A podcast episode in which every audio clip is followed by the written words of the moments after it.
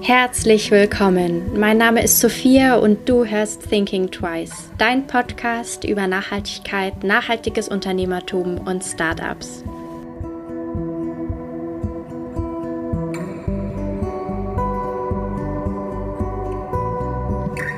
Pfeffer und Frost ist eigentlich als Firma für nachhaltige Lebkuchen gestartet.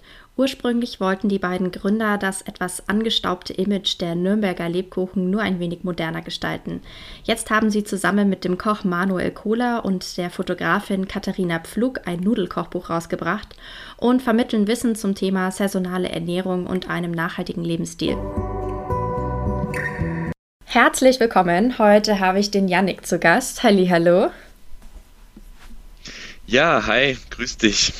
grüß dich. Äh, möchtest du dich mal kurz vorstellen? Wer bist du denn? Ja, genau, ich bin der Janek. Ähm, ich bin einer der Gründer von Pfeffer und Frost, hier auch aus Nürnberg.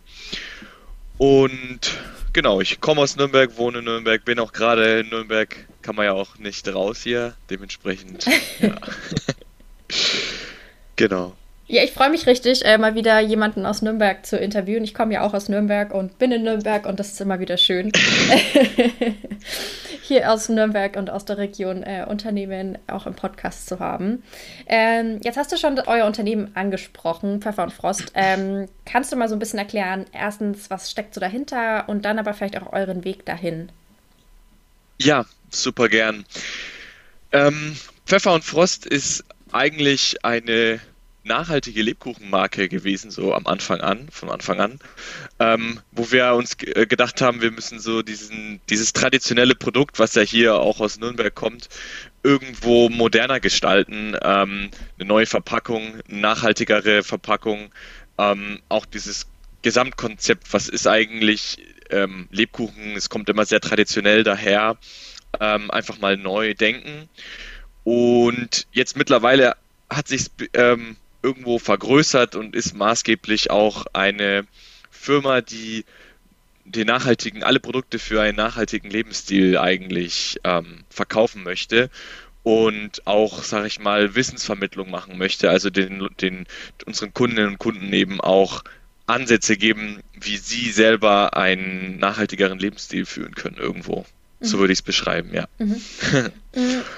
Könntest du uns so ein bisschen in der Zeit zurücknehmen? Was war so, warum habt ihr euch Lebkuchen ausgesucht? Es hätten ja auch die Nürnberger Bratwürste sein können oder ein ganz anderes Produkt, aber warum Lebkuchen und wie waren so die Anfänge? Wie seid ihr auch zusammengekommen als Gründerteam?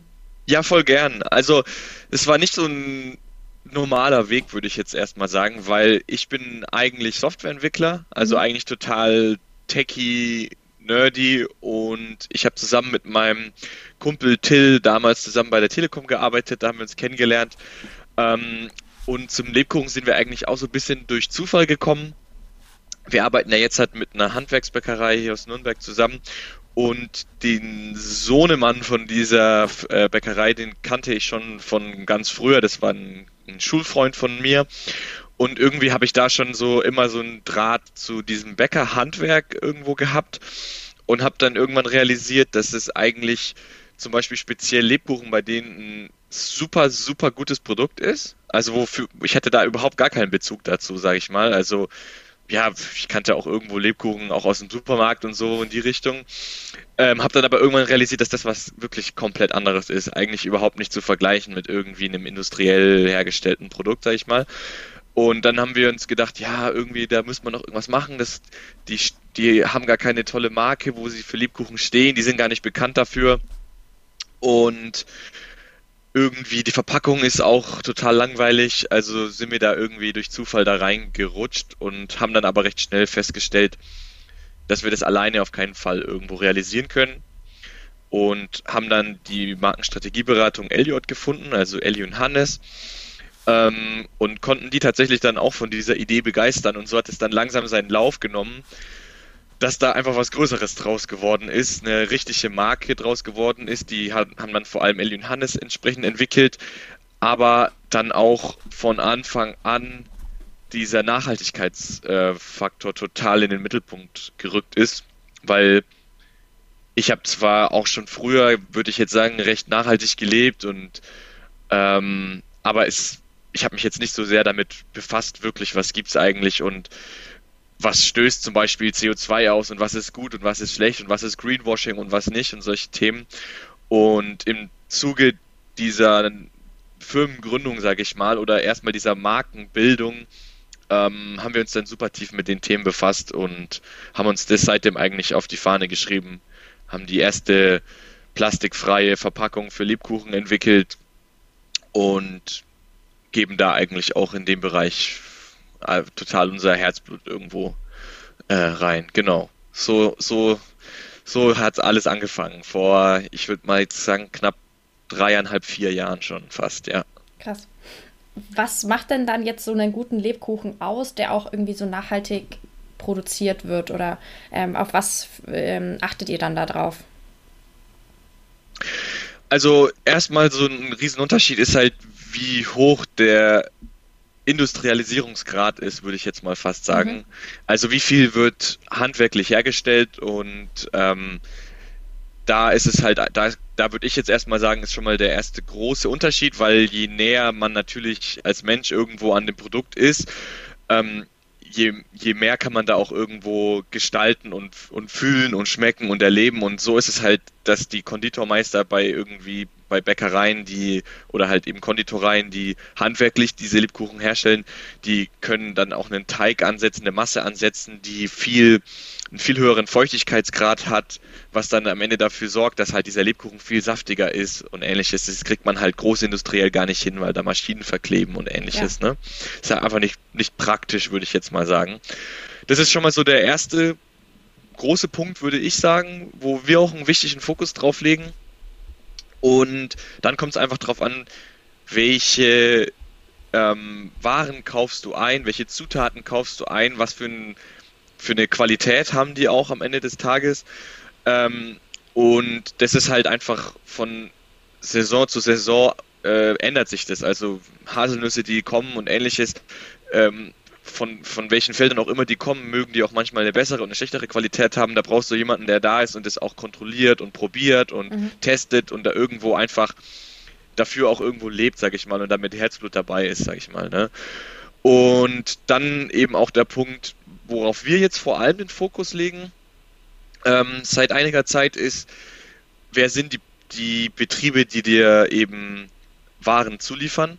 Also wir haben zum Beispiel jetzt letztes Jahr dann angefangen, ähm, fränkischen Honig nur noch einzukaufen. Also da ist ja in den, in den konventionell, sage ich mal, hergestellten Lebkuchen ist ja Honig drin zum Süßen vor allem. Ähm, und da gibt es halt einen riesen Unterschied, ob ich jetzt einfach irgendwo den Honig von sonst woher einkaufe oder ob ich jetzt den Honig eben hier in unserem Fall aus Rügland einkaufe, aus Franken. Ähm, und darauf legen wir jetzt den Fokus. Also wir versuchen jetzt dieses Jahr auch die Haselnüsse ähm, aus Bayern einzukaufen, äh, was auch gar nicht so einfach ist. Mhm. Ähm, und diesen, ja, da legen wir eigentlich den Fokus jetzt drauf in Zukunft. Mhm. Und das unterscheidet dann, sag ich mal, unseren Lebkuchen von anderen Lebkuchen, würde ich mal sagen. Mhm. Ja. Ich finde es auch spannend, ihr habt ja, es gibt ja, wenn man in Nürnberg ist, kennt man diese ganz klassischen Metallboxen mit den Lebkuchen, die da aufgeschichtet sind, in einer so einer Plastiktüte, sage ich jetzt mal, wo dann außen so ja. die Burg rausgestanzt ist. Immer. Ich kann es nicht erklären. In so einem Bordeaux-Rot. Goldton, ja. würde ich sagen so. Genau.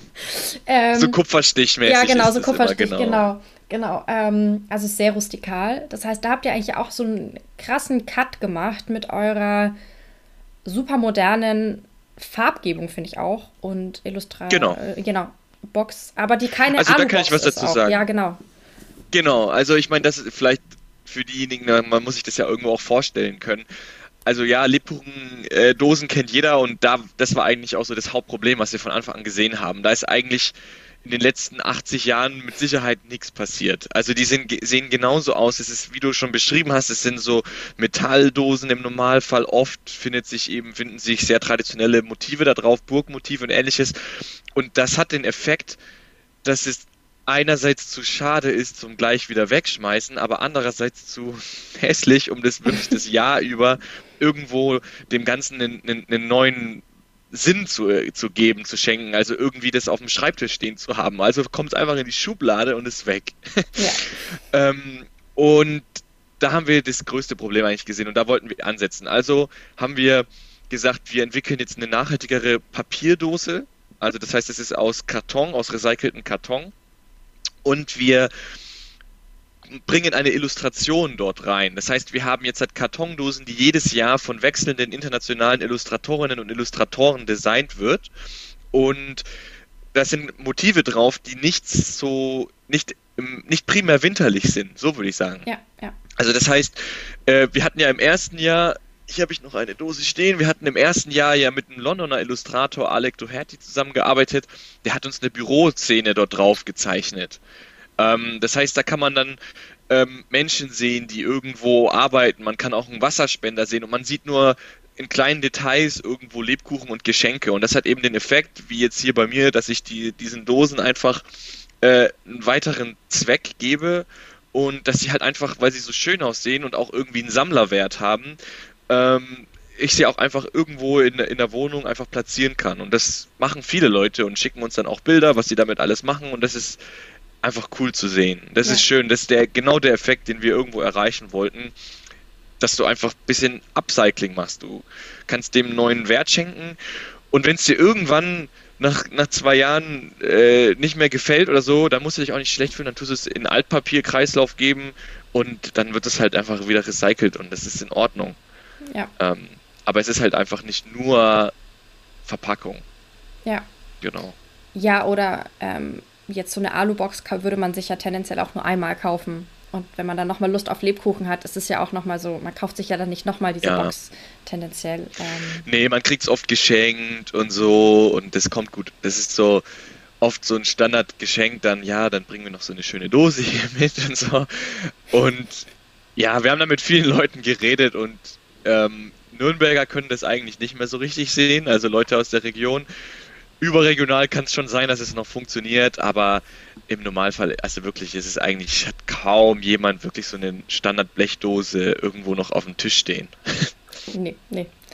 Ich glaube auch für, also wir beide haben jetzt sofort dieses Bild von diesen Blechdosen im Kopf. Ähm, ich glaube, ich werde mal ein ja. Bild verlinken, wie so eine aussehen kann, damit das äh, sich ja. auch, keine Ahnung, die Hamburger und Hamburgerinnen so ein bisschen vorstellen können, über was wir da reden. Ja, voll. Ja, weil es schon, ich glaube, sehr ähm, regional ist. Ähm, wie. Ja, ich denke auch. Wie, du hast jetzt vorhin schon gemeint, ihr habt euch weiterentwickelt und die Marke oder das Unternehmen ist größer und breiter geworden. Ähm, ihr habt jetzt zum Beispiel ein Nudelkochbuch. Wie ist es denn dazu Richtig. gekommen, zu sowas? Also wie, wieso habt ihr euch weiterentwickelt und ja doch irgendwie auch ein bisschen weg von euren Lebkuchen, kann man jetzt ja so sagen? Ja, auch da so, ich würde mal fast sagen, ähm, dass es jetzt so gekommen ist mit dem Kochbuch, war auch wieder so ein bisschen dem Zufall äh, geschuldet. Ähm, wir arbeiten ja mit einer super tollen Food-Fotografin zusammen, der Katharina Pflug, die ja schon immer von Anfang an all unsere Bilder gemacht haben mhm. und die uns ja einfach, die ja jetzt irgendwie auch so dieser Stil unserer Firma einfach geworden sind, der sich irgendwie so wie ein roter Faden durch alle Sachen durchzieht, die wir nach außen tragen. Und ähm, Katharina hat eben äh, einen Freund, den Manu, und der ist ein super, super guter Koch. Mhm. Und beide hatten aber halt dann irgendwo so im ersten Lockdown ein bisschen ein Problem, weil natürlich Kati viel für die Gastro fotografiert und Manu in der Gastro arbeitet und beides halt dann entsprechend nichts mehr so gut, nicht mehr so gut gelaufen ist äh, in der Corona-Zeit. Also haben die sich gedacht, die Sachen, die wir eh gerne machen, nämlich irgendwo auch Nudeln selber machen, ähm, an einem Sonntag zum Beispiel, einfach irgendwie wie eine Art kleine Meditation, sage ich mal, mhm. sich irgendwo hinsetzen und sich wieder mit, damit befassen, wie man so etwas selber machen kann. Ähm, und daraus ist einfach ein Buch entstanden, was dann die Ellie ähm, äh, designt hat entsprechend und ähm, wir haben das quasi als Pfeffer und Frost äh, verlegt. Wir sind dann im Endeffekt die, die Verleger von dem Buch. Und so haben wir eigentlich wieder partnerschaftlich ein neues Produkt auf die Beine gestellt. Ähm, und das ist aus vielerlei Hinsicht eigentlich total passend für uns und die Richtung, die wir gehen wollen, weil es geht irgendwo darum, auch den Leuten wieder so die Mittel an die Hand zu geben, etwas selber zu machen, ja. etwas selber zu probieren. Auch finde ich wieder so ein bisschen die Wertschätzung für solche Produkte auch zurückzubekommen, sage ich mal. Also wenn man dann irgendwo vielleicht auch unterwegs ist und irgendwo ein Restaurant findet und die dort sagen, hey, wir, wir machen zum Beispiel die Nudeln selber oder sowas in diese Richtung, was es eigentlich überhaupt kaum gibt, sage ich mal, in Deutschland speziell, dann, dann hat man da auch eine ganz andere Wertschätzung dafür, weil man weiß, was da, wie das funktioniert, wie aufwendig das auch sein kann. Und ähm, es macht halt einfach Spaß. Und es ist nachhaltig, weil man sich irgendwo Verpackungsmüll auch spart, wenn man das selber herstellt. Ja. Genau. Und so entwickeln wir uns halt jetzt immer mehr zu einer Firma, die auch Wissensvermittlung machen will.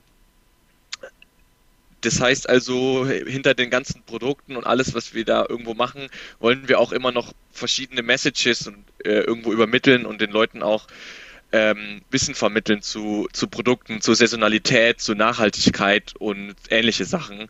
Ähm, zum Beispiel eben, hey, in unserem Nudelbuch gibt es jetzt dieses oder jenes Rezept. Gerade ist die Saison für Tomaten. Das wäre doch praktisch, wenn ihr das jetzt machen würdet, so in die Richtung. Mhm. Genau.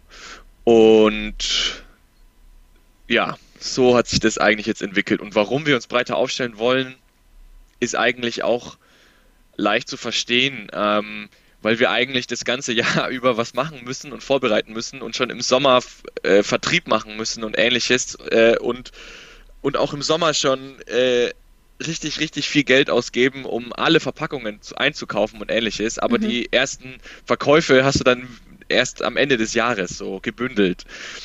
Ähm, und das ist schwierig oft. So komplett saisonal zu sein ist schwierig. Mhm. Ähm, und wir wollen eigentlich viel lieber so das ganze Jahr über die Mittel haben, auch weiterarbeiten zu können und das ganze Jahr über auch irgendwo unsere Partner besuchen zu können, Bilder zu machen und unsere Fotografin zu bezahlen und all solche Dinge zu machen. Mhm. Ähm, deshalb wollen wir eigentlich einfach mehr so ganz jährlich etwas tun, auch wenn es natürlich immer am wildesten wird in der Weihnachtssaison, aber so ist es bei vielen Unternehmen. Ja, das also. ist, glaube ich, äh, bei sehr, sehr vielen, vor allem jetzt online-basierten Firmen, ist ja die Weihnachtszeit das, genau. das Hauptgeschäft so. Mm, ich muss erstmal sagen, dieses Nudelbuch ist unfassbar schön fotografiert und gelayoutet und das Design ist absoluter Wahnsinn. Ich finde es vor allem so ähm, schön, dass ja auch ganz viel gezeigt wird, was man ohne Nudelmaschine machen kann, weil nicht jeder hat eine High-End-Nudelmaschine zu ja. Hause, um Nudeln zu machen. Ich glaube, das ist so ein großer, ähm, ja, so eine Einstiegsbarriere, die viele äh, das Gefühl Total. haben. Ähm, und dann was du sagst, diese Wertschätzung, die kommt schon auf den Bildern rüber ähm, für diese Nudeln, für dieses Produkt an sich. Und ähm, ja, das ist, finde ich, wollte ich einfach nochmal sagen, weil ich finde das super, super schön. So, das kommt total rüber, diese, diese Liebe zu kochen und äh, mega, mega schön. Ja, das ist, das ist auch das Ziel gewesen, dass das irgendwo rüberkommt. Und da ist auch, äh, da passt halt zum Beispiel auch Manu von seiner Denkweise her total gut zu uns, weil er halt einfach sagt, ich, ich will eigentlich eher so ich will nicht total die riesen komplizierten, ausgefallenen Sachen. Oft reichen auch einfach die simplen Sachen, ähm, um da irgendwie was, ein tolles Ergebnis zu erzielen. Und die Rezepte sind oft eigentlich simpel und die sind auch einfach mal oft so eine Basic-Anleitung, damit du irgendwo weißt, was du noch alles tun kannst, sag ich mal. Es soll eigentlich maßgeblich anleiten und dir irgendwo zeigen, dass du was Schönes auch selber machen kannst und wo, wo, wo du am Ende auch einfach total stolz drauf bist, sag ich mal. Ähm, und das gar nicht total ausgeflippt alles sein muss. Und wir wollen ja auch mit unseren Produkten, zum Beispiel bei Lebensmittelprodukten, mit möglichst wenig Zutaten irgendwo auskommen, weil ja. oft ist es halt so, diese komplett ähm, verarbeiteten Lebensmittel und so, die es halt immer, die es halt oft gibt, die da, wo die Zutatenliste zwei Seiten lang ist und ähnliches, das macht es nicht besser meistens, sondern man muss oft so wieder ein bisschen back to the roots gehen schon fast und, ähm, und vielleicht einfach auch ein bisschen weniger ist oft mehr, ja. ja. So. Ja, voll, voll. Ich musste jetzt die ganze Zeit total schmunzeln. Einmal wegen, da, weil du gesagt hast, ihr sprecht auch immer ein bisschen mehr an, was gerade Saison hat, was für Rezepte gerade sinnvoll sind und auch ein bisschen so back to the basics oder weniger ist mehr. Weil wir haben letztens äh, den ersten Spinat vom Markt gekauft dieses Jahr und uns mega drüber gefreut und den einfach mit richtig ja. viel Butter angebraten und dann kamen einfach Nudeln dazu und das war halt the dream, sagen wir so. Ist halt einfach Voll. geil. Super simpel, aber mega, mega lecker. Ähm, und durch diese saisonale Ernährung lernt man das halt viel mehr zu schätzen, den Spinat. So, dass man sagt, so war krass, der erste so Spinat aus. dieses Jahr, richtig lecker. Und ja. das ist so eine richtige Wertschätzung gegenüber dem, dem Lebensmittel, jetzt dem Spinat. Ähm, genau, voll. und dadurch auch dem Produzenten gegenüber und dieser ganzen Kette einfach. Ja, und ja. so sehe ich es auch und das finde ich auch einfach super, super wichtig und das ist auch das, wofür wir jetzt maßgeblich brennen, würde ich sagen, ja. Ja, ja. Ähm, jetzt hast du schon kurz mal die Finanzierung oder finanzielle ähm, Ups und Downs, ich weiß nicht, wie man sie nennen möchte, oder einfach die saisonale Abhängigkeit von den Finanzmitteln gesprochen. Ähm, wie habt ihr euch denn so am Anfang finanziert? Also wie war so der Start? Weil jetzt stellt man sich das ähm, doch recht teuer vor, diese Boxen, die ja. Folie zu entwickeln, die plastikfreie ähm, und aber wahrscheinlich auch einfach die, äh, den Abverkauf oder den, den Einkauf von den Lebkuchen. Einkauf, alles genau, klar. Also als wir haben ja am Anfang total nebenberuflich und nebenbei gestartet und das haben wir ja, wir haben ja wirklich so richtig Vollgas erst letztes Jahr äh, im Sommer angefangen, weil mhm. da haben wir unsere GmbH zusammen gegründet und vorher war es so nebenbei. Und da haben das halt Till und ich selber finanziert. Wir haben ähm, noch so eine kleine Software, beziehungsweise damals war es so eine kleine IT-Beratungsfirma nebenbei gehabt, mhm. äh, weil wir halt einfach, sag ich mal, diese Kompetenzen von uns sehr einfach, sag ich mal, verkaufen kann, weil da ist halt die Nachfrage natürlich sehr, sehr hoch. Ja. Ähm, und das hat uns das irgendwie ermöglicht, einfach mal loszulegen mhm. und einfach mal dieses, diese Anfangskosten, sag ich mal, zu, zu finanzieren. Ich denke aber, das Allerwichtigste war, dass wir die richtigen Partner gefunden haben, auch irgendwo. Also, Ellie und Hannes zum Beispiel äh, haben halt denke ich, einfach das Potenzial dahinter gesehen und haben dann auch einfach Lust gehabt, mit uns das zusammen zu machen, weil wenn die von Anfang an uns als normale Kunden be be betrachtet hätten, dann hätten wir uns das niemals leisten können.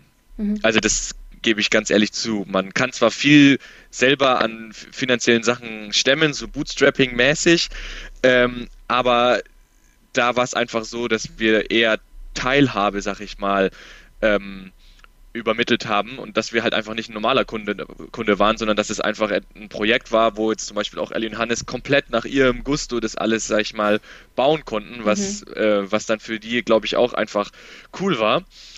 Ähm, und so konnten wir so die ersten Jahre mit Bootstrapping, sag ich mal, überleben. Ähm, als wir jetzt die GmbH gegründet haben, konnten wir auch das, das haben wir sozusagen die Gründungskosten geviertelt. Mhm. Also man braucht ja dann äh, 25.000 allein für das Stammkapital plus Notar plus Anwalt plus dies und das. Das haben wir gefüttelt und selber gestemmt aus eigener Tasche, aus den, den Sachen, die wir halt nebenbei noch verdient haben. Und dann haben wir noch Darlehen aufgenommen. Ähm, es war aber für uns eigentlich unmöglich, da irgendwo sinnvolle Bankendarlehen zu finden. Ähm, ist halt einfach wenn man eine Firma neu gründet ähm, und das Geschäftsmodell kann für Banken gar nicht traditionell genug sein. Also ähm, im liebsten Fall würden sie halt dir nur einen Kredit geben, wenn du fünf Jahre gute Umsätze vorweisen kannst, so ungefähr. Äh, deshalb haben wir da auch auf einen Freundes- und Bekannteskreis zugegriffen, sag ich mhm. mal, und da mehrere kleinere Privatdarlehen gemacht, also halt einen Vertrag, Privatdarlehensvertrag geschlossen wo wir dann entsprechend auch Zinsen zahlen. Ähm, und so das Anfangskapital geschaffen, um erstmal einfach loszulegen, um kleine Löhne zu zahlen, um die Vorfinanzierung zu machen. Und jetzt stehen wir allerdings wieder an dem Punkt, dass wir jetzt nochmal neues Geld brauchen eigentlich. Ähm, einfach weil halt weil man halt einfach, ja, wenn man wieder wachsen will, sag ich mal, braucht man halt wieder Geld. Ja. Und jetzt äh, versuchen wir schon auch mit Bankdarlehen zu arbeiten, weil wir halt jetzt schon einen Jahresabschluss haben und jetzt kann man was vorweisen, da sind Umsätze passiert, das Geschäftsmodell scheint ja irgendwo auch ein bisschen bewiesen zu sein jetzt. Also mhm. wir haben ja irgendwo gezeigt, dass man damit auch Geld verdienen kann. Ähm, wir müssen nur noch ein bisschen an der Effizienz arbeiten, sage ich mal. Aber sowas wie Gründungskosten hat man halt im ersten Jahr. Die sind ja. halt einfach hoch dann im ersten Jahr. Die hat man dafür halt in den nächsten Jahren einfach nicht mehr. Ja. Ähm, und dementsprechend ist es, glaube ich, gar nicht so wichtig, dass man gleich irgendwo denkt, im ersten Jahr muss man jetzt da schon irgendwelche Gewinne einfahren. Auch nicht mal im zweiten oder dritten Jahr. Man muss halt sich was aufbauen und wenn man die ganze Zeit über tolle Produkte macht, und sich eine Fanbase aufbaut an Leuten, die es cool finden, was man tut, dann kommen die immer wieder und jedes Jahr wieder und dann ist es viel wertvoller als mal kurz Gewinn haben, so, sondern dann hat man eigentlich, profitiert man davon eher langfristig, so ja. würde ich sagen. Ja. Genau. Ja, ich glaube einfach, diese hohen äh, Gründungskosten sind halt für viele Leute auch einfach mega Abschreckung, um selber zu gründen oder was zu starten. Einfach weil man hat es halt vielleicht auch gar nicht aus der gerade so ja, mal auf natürlich. der hohen Kante so. Ähm, es kommt immer total drauf an, was man machen will. Da komme ich jetzt so ein bisschen schon so eigentlich zu den Learnings. Ähm, ich sag mal so, wir hätten es nicht komplizierter machen können, den Start, muss ich auch ehrlich sagen. Also wenn ich, wenn ich, ähm, wenn ich zum Beispiel jetzt hingehe und sage, hey, ich möchte viel online verkaufen vor allem oder sowas, dann würde ich eigentlich sagen, dann fang erstmal an, irgendetwas online zu verkaufen. Also fang erstmal an, sag ich mal, ähm, wenn du dann auch eine Marke anfängst zu etablieren oder so, du kannst ja auch erstmal was anderes machen, aber sammel erstmal die Erfahrungen. Äh, jede dieser Erfahrungen ist so viel mehr wert als als alles Geld, was du irgendwo äh, für Gründungskosten ausgeben musst, sag ich mal. Du, du, wir haben, sind hingegangen, wir haben, wir sind in die Lebensmittelbranche gegangen. Das ist schon mal das schwerste Ding, sag ich mal, von den rechtlichen äh, Hürden und Ähnlichem. Ne? Dann äh, auch noch ein Produkt, was super schwer ist, eine, eine nachhaltige Verpackung zu entwickeln, weil es hohe Anforderungen an die Barrieredichtigkeit hat. Darum mhm. kann man auch nicht irgendwie eine reine Papierverpackung nehmen dann eine komplette Marke entwickeln, komplette Verpackung entwickeln, online äh, alles aufbauen, Website, Webshop, äh, Logistik, alles einfach. Das ist viel. Und im Nachhinein betrachtet äh, würde ich einfach sagen, lieber ein bisschen simpler starten. Es muss auch nicht der krasseste Webshop der Welt erstmal sein. Es, äh, lieber mal mit etwas starten, auch mal lieber etwas zusammenklicken einfach und einfach mal loslegen und auch mal einfach von mir aus eine, eine GBR gründen oder eine OHG oder sowas und nicht gleich denken, ich muss jetzt eine Unternehmensgruppe oder GmbH oder sonst was gründen, sondern ich, ich mache jetzt vielleicht einfach mal irgendwas, äh, fang mal an, mach das auch gern nebenbei, hab erstmal keine hohen Initialkosten, aber sammle meine Erfahrungen mhm. und dann erst entwickle ich mein eigenes Produkt, weil da hängt so viel hinten dran, mhm. das siehst du am Anfang einfach nicht das siehst du wirklich nicht. Und irgendwann realisierst du auch, meine Güte, wenn ich Kleinstmenge produziere, dann kann ich so viel arbeiten, wie ich will. Da werde ich nie irgendwo mit damit Geld verdienen, weil die, weil die Kosten so hoch sind, auch bei Verpackungsmitteln und sowas wenn du ne, so 1000 Stück ist einfach Kleinstmenge. 5000 Stück, das ist vielleicht mal etwas, wo es langsam anfängt, irgendwo sinnvoll zu werden. Aber eigentlich musst du 10.000 Stück von etwas produzieren, damit es wirklich, damit du wirklich ein tolles Angebot von Verpackungsherstellern bekommst. Und das ist halt scheiße einfach. das ist, wie es ist. Und jetzt gehen wir ja auch dazu über, dass wir ähm, auch lieber gleich mal partnerschaftlich mit anderen Unternehmen zusammenarbeiten, dass wir nicht alles selber stemmen, sondern dass wir hingehen und zum Beispiel jetzt ein Bienenwachstuch im Bundle mit einem Kochbuch verkaufen. Das Bienenwachstuch haben wir ausgesucht. Es ist eins von einem Hersteller in Dresden, den wir total cool finden selber und der nach unseren Kriterien arbeitet. Und dieses Produkt kann ich dann einkaufen und bei uns im Shop mit einer gewissen Marge auch verkaufen. Mhm. Aber ich muss nicht eine Million Stück abnehmen, ich kann auch mal zehn Stück bestellen und der Preis ist der gleiche. Mhm. Und das, glaube ich, ist im Nachhinein betrachtet, wäre das der schlauere Weg gewesen, einfach mal loszulegen. Mhm. Und die Erfahrung zu sammeln und nicht gleich denken, ich muss die ganze Welt auf einmal verändern, sondern lieber Schritt für Schritt gehen, weil sonst kann man das auch einfach finanziell nicht stemmen. Und dann geht einem, glaube ich, die Luft einfach aus, oft bevor man einen Punkt, an einem Punkt angekommen ist, ähm, der sich irgendwie für, für einen rentiert. Ja. ja. Ja, ich finde es auch spannend, was du gesagt hast mit diesen wirklich partnerschaftlichen Zusammenarbeit. Da steckt ja auch super viel noch so vom Sinne von irgendwie so, ja, so einer Gemeinschaftsökonomie irgendwie so dahinter, so dass man ja. alle an dem gleichen Strang zieht und dass man oder versucht irgendwie so Unternehmen mehr so dem Gemeinwohl zu orientieren, sage ich jetzt mal, oder mehr so, so als ja. Sozialunternehmen aufzustellen. Ähm, das ist natürlich dann auch so ein super spannender Gedanke, dass man nicht immer als Unternehmen ähm, alleine was schaffen muss, sondern dass man als Gemeinschaft irgendwie. Ähm, Natürlich. Ja. Also speziell Startups, das, ihr, ihr, müsst zusammenarbeiten, alle. Also egal was, man ist da eigentlich keine Konkurrenz. Die Konkurrenz ist immer die althergebrachte Großindustrie und Großkonzern und ähnliches. Dagegen konkurrierst du. Aber du konkurrierst nicht gegen andere Startups. So, das sind wenn's, auch wenn es fünf andere gibt, die vielleicht ziemlich ähnlich oder das gleiche machen wie du, ist es trotzdem sinnvoll, mit denen sich auseinanderzusetzen und, und irgendwo eine Verbindung zu machen, weil meistens ist der Markt halt groß genug. Also da fängt es eigentlich an so. Und danach partnerschaftlich genauso, aber auch mit den Leuten, mit denen du zusammenarbeitest. Es ist nicht mehr, es ist nicht mehr in, dass man eine große Hierarchie hat und es gibt den einen Gründer und ich hatte die Idee und äh, deshalb gehört mir das meiste an diesem Unternehmen, weil ich bin ja der, derjenige, der eine tolle Idee hatte und so. Aber ganz ehrlich, die Idee ist gar nichts, die ist ein Prozent, wenn überhaupt.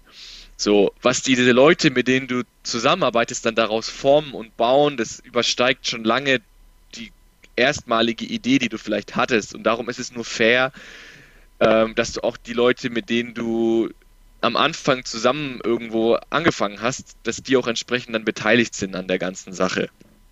Und wenn du an dem Punkt angekommen bist, dann ist es halt einfach total cool, dann entsprechend eine juristische Person zu gründen, eine GmbH zum Beispiel, weil dann kannst du halt einfach hingehen und kannst sagen, so, äh, 25.000 Euro, das teilen wir jetzt halt auf und jeder kriegt entsprechend dem Geld, was er jetzt da denkt, mit reinstecken zu müssen, so kriegt er entsprechend seine Anteile oder wir machen halt einfach ein faires Viertel und mhm.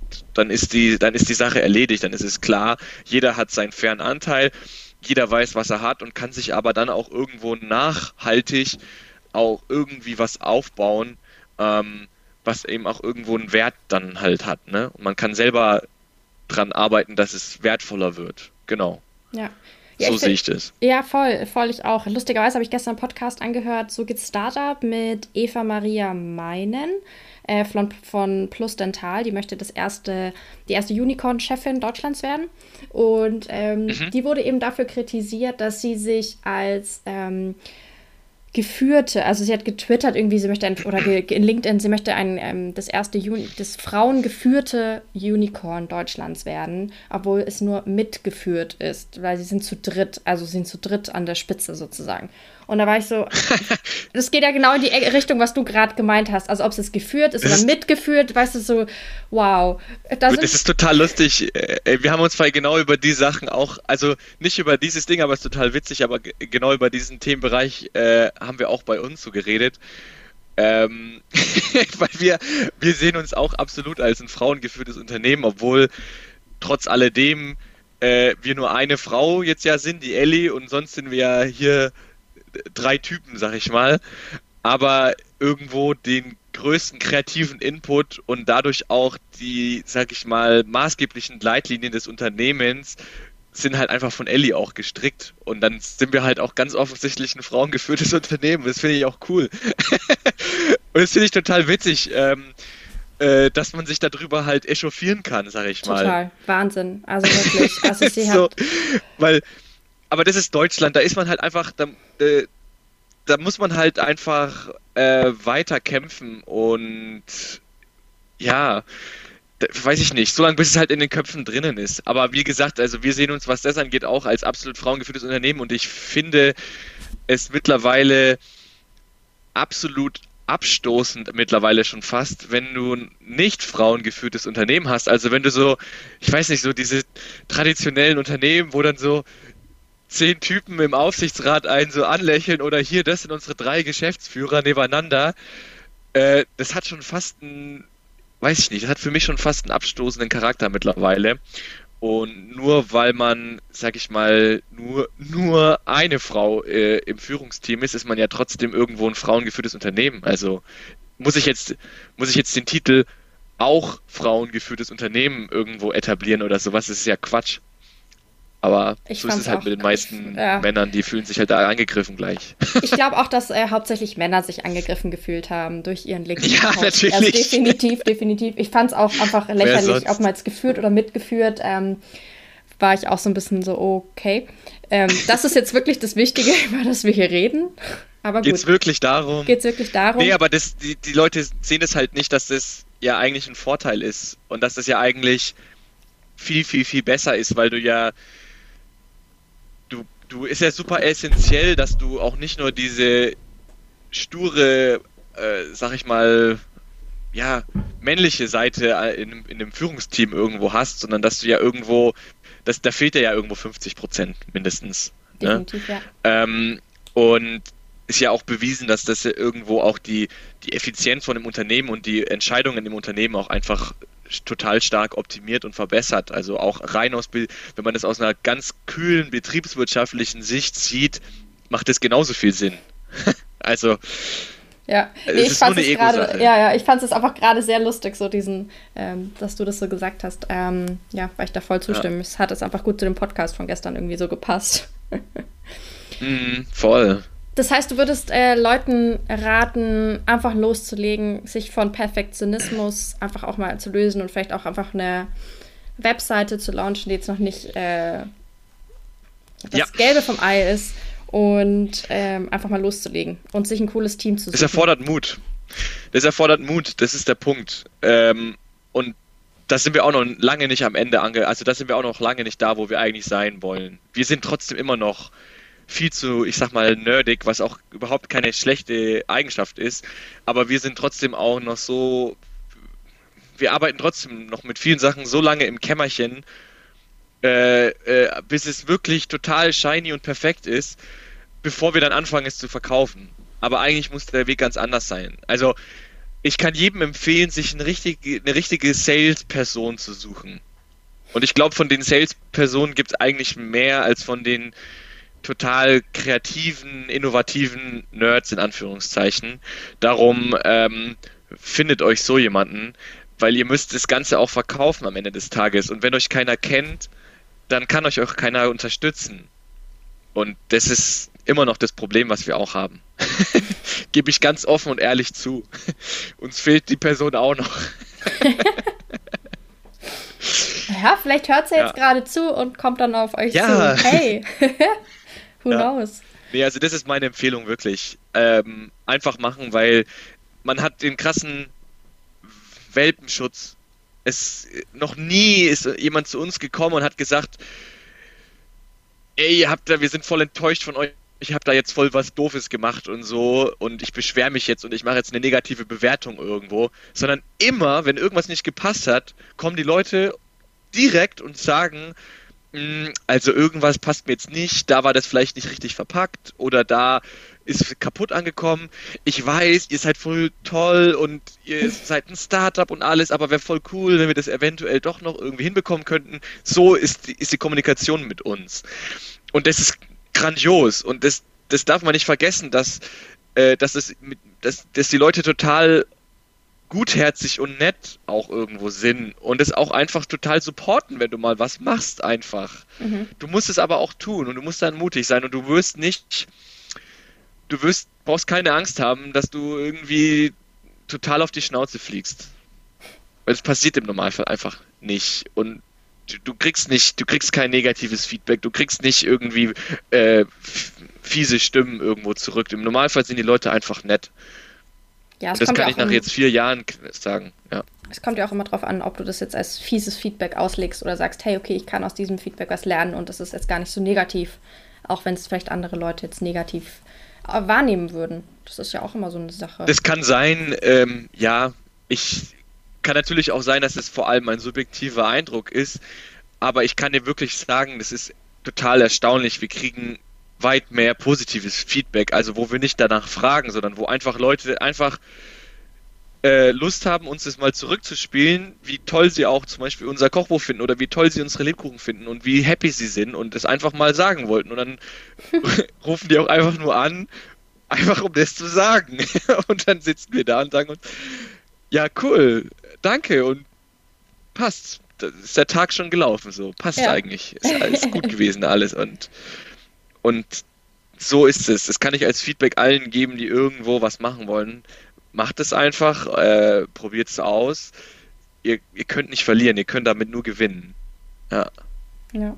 Das, das, ist doch perfektes Schlusswort jetzt für diesen Podcast. Ähm, ich werde natürlich äh, eure Webseite und den Shop ähm, in den Shownotes verlinken, damit die Hörerinnen und Hörer euch finden können. Und Lebkuchen oder ein und und oder ein Kochbuch, so rum. Ähm, genau. sich kaufen oder anschauen können. Ähm, und bedanke mich für deine Zeit und deine ganzen Insights und ähm, ja, deine ganzen, dein ganzes Wissen, was du hier mit uns geteilt hast. Ich danke dir. Vielen lieben Dank. Bis zum sehr, nächsten sehr Mal. Tschüss. Tschüss. Ich hoffe, dir hat diese Folge gefallen. Wenn ja, erzähle es gerne weiter an andere wundervolle Menschen, Freunde, Familie und lass es sie wissen. Du kannst mich auch sehr gerne bewerten und dann freue ich mich aufs nächste Mal.